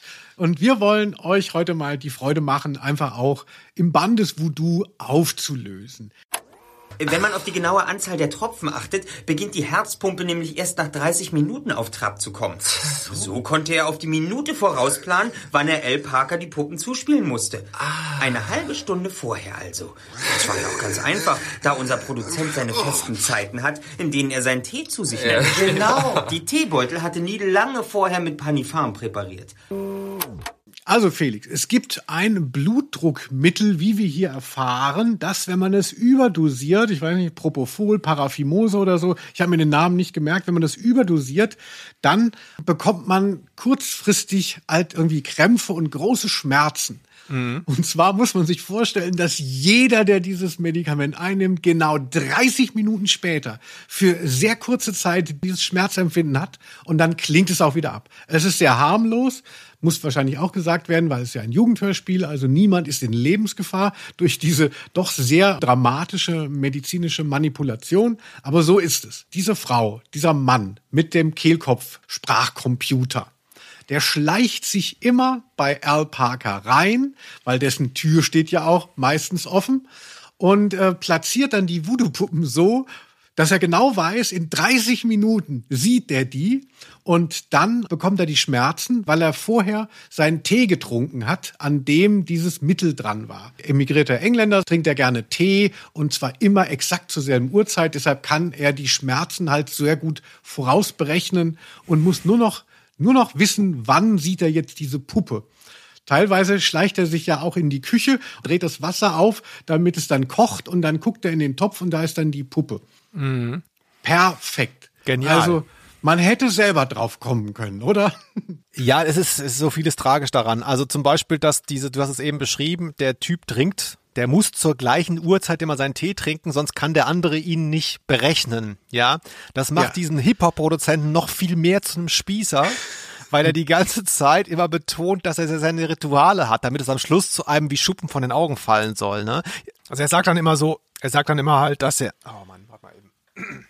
Das lasse ich alles drauf, Felix. Also es ist wenig, wenig Lebensfreude auf jeden Fall bei diesem Produzenten, der dann immer betonen muss, ja, ich bin da nun mal eigen, um Punkt 4 Uhr mache ich das und dann mache ich das. Und auch andersrum, also wenn, wenn die Nebenwirkung des Medikaments genau nach 30 Minuten einsetzt, dann glaube ich, also erstens, das finde ich schon echt schwierig, aber dann wird doch die Wirkung auch erst nach 30 Minuten einsetzen, könnte ich mir vorstellen, oder? Also irgendwie Ja. finde ich das auch kein gutes Blutdruckmittel, was dann eine halbe Stunde braucht, um zu wirken. Da würde ich wirklich was anderes nehmen. Also für mich klingt es wie Fanfiction von so einem 14-, 15-Jährigen, der dann auch mal eine Folge schreibt und du hast dann halt irgendwas, was sich auflösen muss. Und Darf ich noch, darf, ja, darf ich bitte. noch mal was sagen? Warum kann das, ich meine, äh, äh, hier der Autor ist ja Gott, ne? Warum kann das Mittel denn nicht nach circa fünf Minuten einsetzen? Warum denn eine halbe Stunde? Ist doch viel komplizierter. Also jetzt nicht, ich verstehe schon, er trinkt den Mhm. Tee und zwei Sekunden später hat er Panikattacken, da verstehe ich schon, er kommt relativ schnell darauf, in dem Tee ist irgendwas, das geht nicht, okay. Aber so ein bisschen entkoppelt davon, er trinkt eine Tasse Tee, paar, sagen wir mal paar Minuten später kriegt er Paranoia. Und dann Mhm. liegt die Puppe da. Das wäre doch viel leichter zu schreiben gewesen und auch viel glaubhafter, oder bin ich jetzt bescheuert? Wahrscheinlich geht man da, ging ja davon aus, der Autor, dass wenn man fünf Minuten hätte, dass da noch die Kausalität zu klar auf dem Tee Okay. läge. Deshalb, Ja. deshalb will man das so entzerren von der Einnahme des Tees, damit man da halt jetzt nicht so leicht drauf kommen kann. Vielleicht muss man auch noch mal, ich weiß nicht, ob du das vorbereitet hast, ähm, man muss ja auch noch mal zurückgehen und noch mal von ganz außen das betrachten. Derjenige, der da in der Nachbarschaft wohnt, sich als Frau verkleidet, den Tee da manipuliert und die Puppen hinlegt, was will er denn? Kannst du das mal kurz beschreiben? Oh je. Dann versuche ich es kurz. Also er, meines Erachtens, hat er sich, er hat äh, den Produzenten kennengelernt und will, er will eben auch was von diesem Erfolgskuchen abhaben. Aber na, kann er natürlich nicht, denn er hat ja nicht mitgewirkt und behauptet seitdem, er hätte mitgewirkt an der Produktion dieses Erfolgsalbums, was überhaupt nicht stimmt. Und will aber, er besteht trotzdem aus so einer, aus so einer wahnhaften Idee heraus auf seinem Anteil, kriegt er nicht. Okay. Und jetzt will er das aber mit einem Vertrag erzwingen, wo ihm irgendwelche Rechte abgetreten werden, die ihm mehrere hunderttausend Dollar bringen. Und weil der L. Parker, dieser Musikproduzent, natürlich nicht unterschreiben will, wird er quasi verrückt gemacht, um ihm dann diese Unterschrift aufzuzwingen, während er gerade total emotional am Boden ist. Das ist, glaube ich, die Story und die ergibt überhaupt gar keinen Sinn. da wurde sich halt an realen Sachen bedient, dass wenn ein Song ein Hit wird und ganz erfolgreich ist, dann kommen immer wieder Leute, die sagen, ja, das ist eigentlich aus meinem Stück, das habe ich schon gemacht. Also das sind äh, Mechanismen. Und die hat dann eben der Autor auch gekannt und dachte so, ah, toll, dann flechte ich die jetzt in meine Story ein und verbinde die noch mit dem Voodoo und dann funktioniert es aber überhaupt nicht mehr. Also wie du sagst, also entweder man erpresst jemanden mit Voodoo und Schmerzen oder man kommt mit gerichtlichen Sachen, aber die, diese Verquickung da zum Schluss ist überhaupt nicht nötig und, und kann gar nicht berechenbar gewesen sein von der Figur im Vorhinein. Ich weiß noch, wie ich mich gefühlt habe, als ich diese Folge zum ersten Mal gehört habe. Ich war nämlich auf mehrerlei Hinsicht enttäuscht, nämlich auch aufgrund dieser Motivation dieser Voodoo-Geschichte heraus. Denn bei drei Fragezeichen ist dieses übernatürliche Geister, Dämonen tauchen auf, wird immer benutzt, meines Erachtens, um Leute zu etwas zu bringen, von dem sie nicht wissen, dass es ein Vorteil ist für den anderen. Also mein Haus Mhm. ist verhext, äh, ich ziehe Ja. hier aus, damit die äh, Gangster kommen können und den Schatz suchen können, von dem ich nicht weiß, dass er da ist, sonst würde ich ihn ja selber mir holen.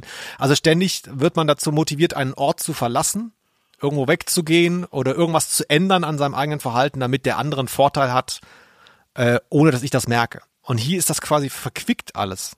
So, das ist, das wäre halt nicht nötig, diesen Voodoo Er könnte ihn einfach weiter bedrohen, ganz normal. Hier, äh, hier hast du gesehen, ich habe dir die Bremskabel durchgeschnitten. Ich kann dich auch anschießen. Oder schreib den Vertrag jetzt endlich. Wenn du zur Polizei gehst, dann streite ich alles ab. Irgendwie so. Also man müsste schon beide Augen zudrücken, weil es einfach nicht äh, in sich schließt. Ja. Und man ist dann schon etwas enttäuscht, weil halt so lange gelabert wurde und keine sinnvolle Auflösung herbeigeführt wird, sondern eher im Gegenteil. Und jeder Vertrag wäre anfechtbar auch. Ich wurde unter Drogen gesetzt, habe einen Vertrag unterschrieben. Ja, dann gilt der wohl nicht. Das ist die Auflösung von Im Bann des Voodoo. Ein spannender Thriller, der einem die Fußnägel hochschieben lässt. Also Felix, also wer, wer Horror und Krimis gerne zusammendenken möchte, der muss hier mal reingehört haben. Oder zumindest alle fettes Brot-Fans. Hört euch diesen Fall mal an, denn irgendwie, also, also wenn ich dir jetzt nur unsere Folge gehört hätte, würde ich schon sagen, so, das klingt aber echt ein bisschen skurril vom Kehlkopf bis zu Sauna und Voodoo und fettes Brot in einer quasi Doppelrolle. Hast, hast noch vergessen, Peter sieht zum ersten Mal in seinem Leben einen Busen. Bitte schau mir auf den Mund, wenn du sowas sagst, Felix.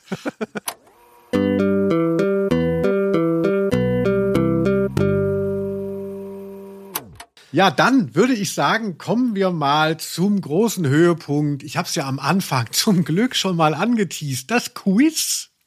Jetzt bin ich gespannt. Hast die Messlatte ganz schön hochgehoben. Felix, so, leg dich einfach mal hin. Mhm. Ich liege. Ich liebe prominente Gastauftritte in Hörspielen. Daher heute ja auch im Band des Voodoo. Es gibt aber noch ein Hörspiel, das ich am liebsten mal durchnehmen würde, und zwar nur wegen seiner Cameo-Auftritte. Aber warum die ganze Folge durchackern, machen wir doch einfach dieses Quiz dazu. Und zwar geht es um John Sinclair, Sonderedition Nummer 3, Angst über London. Dort gibt es eine Sprechrolle von Xavier Naidu. Pause für Entsetzen. Aber in dieser Folge gibt es auch grunzende Zombies ohne Text. Einer davon ist besetzt mit DVL. Dirk von Lotzer von Tokotronik. Grunzt ein Zombie. Und ich möchte von dir wissen, wer ist der zweite Promi, der einem Untoten sein Stöhnen leiht? In Angst über London von John Sinclair. Ist es, weißt du es, Felix? Nee. Ist es eins Andreas Dorau, Fred vom Jupiter, Fred vom Jupiter. Ist es zwei Tobi Tobsen von Fünf Sterne Deluxe, ne? kennt man ja auch noch, oder Tobi und das Bo? Ist es drittens vielleicht Judith Holofernes, Wir sind Helden? Ist es viertens Lucy Diakowska von den No Angels? Oder hören wir stöhnend Caroline Kebekus? Angst über London. Eine Gastrolle mit Xavier Naidoo besetzt, ein Zombie mit Dirk von Lotzo. Wer ist der zweite Zombie? Ich weiß es nicht tatsächlich. Äh, alles ganz interessante Antworten. Mm, ich frage mich gerade, ob ich da jetzt mal so detektivisch rangehen soll, ob es mir was bringen könnte. Ja. Soll ich das mal machen? Weil also erstens, äh, die, ich meine, ich, ich erwähne es nur am Rande, ne? Die, die ZuhörerInnen äh, hören das ja jedes Mal, die wissen schon Bescheid. Ne? Du gibst immer fünf äh, Auswahlmöglichkeiten, ich immer nur vier. Ne? Einfach nur mal sacken lassen, wer hier dem anderen mehr Chancen gibt. Aber du, dachte, das du bist nur zu faul, dir nochmal einen fünften auszudenken. Du bist mir so wichtig, dass ich dann denke, so, oh Gott, ich muss dem Felix noch einen mehr bieten. Ich gebe ja. dir einfach fünf Prozent mehr Wahrscheinlichkeit, weil ich so nett bin. Na, ist egal, ist egal. Soll ich dir mal was sagen? Äh, es ja? kann gut sein, dass es falsch ist. Ich weiß es einfach wirklich nicht. Ich glaube nicht Andreas Dorau, glaube ich einfach nicht. Ich glaube auch nicht Judith Holofernes. Ich glaube auch nicht Lucy, ich kann mir vorstellen, bei John Sinclair, weil die so eng mit dem Label Wortart verknüpft waren, dass da möglicherweise Caroline Kebekus ihre ähm, Comedy-CDs rausgebracht hat, falls sie welche gemacht hat schon früher. Andererseits fing ihre Karriere ja vielleicht eher so vor zehn Jahren erst gefühlt an. Ich weiß es nicht ganz genau. Aber ich sag mal, weil es da so eine Verbindung zu so diesem Comedy-Bereich gibt, sage ich mal Caroline Kebekus. Felix, dann hören wir jetzt hier mal den Zombie, den Felix für Caroline Kebekus hält. Felix, ich muss dich leider enttäuschen. Wow, wow, wow. Scheiße. Das, das tut mir leid. Da hätte ich mal einen weniger nehmen sollen oder hätte ich tatsächlich auch Caroline Kebekus rausgelassen. Nehmen wir mal an, Caroline Kebekus gäbe es nicht. Wen hättest du dann genommen? Dann hätte ich den äh, von fünf Sterne Deluxe genommen. Sehr gut. Auch das ist falsch. Nur zu deiner Wahrscheinlichkeit. Es ist tatsächlich Andreas Dorau, der ein großer Fan von John Sinclair ist und auch bei dieser CD gibt es auch eine Musik-CD, die noch beiliegt, die heißt Dark Symphonies, wo diverse Bands ihre etwas düsteren Lieder äh, beisteuern. Ich glaube, es sind nicht original neu aufgenommene Sachen. Da ist auch Tokotronik drauf und auch noch so ein paar New Metal Sachen. Das wurde kompiliert von äh, Andreas Dorau und den hört man auch als Zombie. Sehr schön. Andreas Dora oder wie ich ihn nenne, der Mann, der mir mal einen ganzen Nachmittag genommen hat, wenn ich das kurz erzählen darf. Ne? Es gab früher äh, Platten vor Gericht beim Intro. Man spielt einem Prominenten zehn CDs vor, also natürlich nicht komplett, sondern man hört mal kurz rein und der sagt dann, ja, gefällt mir gut, fünf, fünf Sterne von zehn, so in der Art. Und das habe ich mit Andreas Dorau gemacht, der so Angst hatte, was Falsches zu sagen, dass er ganz, ganz lange sich alles anhören musste. Dann haben wir schon bestimmt zwei Stunden gebraucht, um das einmal durchzugehen. Und dann hat er gesagt, so, jetzt lies noch mal alles vor. Ich möchte noch mal reinhören. Und dann hat er seine, wir saßen auch so draußen, es war so äh, Open Air ne, und äh, war total heiß. Und dann hat er auf jeden Fall alle seine Meinung geändert, weil ihm dann auch, auch eingefallen ist, mehrere Musiker, die jetzt schlecht wegkommen bei ihm, mit denen will er vielleicht noch mal was machen oder die sind beim gleichen Label oder sowas. Hat er gesagt, nee, das finde ich jetzt doch dann ein bisschen fies. Und am Schluss hat er gesagt, ich möchte gar keine Punkte vergeben. Grüße. Aber gut, guter Dude. Andreas Dorau. Und das war die Anekdote, die Felix mit ihm hatte, denn das war eine ganz besondere Folge. Starstruck 3000. Wir haben ein bisschen in den Glamour reingespürt, denn es muss ja nicht immer nur Detektiverei sein. Ich fand es jetzt sehr schön, dass, dass da so viel drumrum stattgefunden hat. Also ich fand, die Folge war ein schöner Stichwortgeber, selbst wenn sie dir nicht so gefallen haben mag, Felix. Ja, ich grüße alle vier ZuhörerInnen, die noch dabei sind. Dann bis zum nächsten Mal. Das war Ausnahme der Rose. Ich war Linus Volkmann und ich bin Felix Scharlau und mal schauen, wie ich mich dafür rächen werde, dass der Linus hier sich an meiner Serie vergriffen hat. Bis zum nächsten Mal. Tschüss. Aus Name der Rose.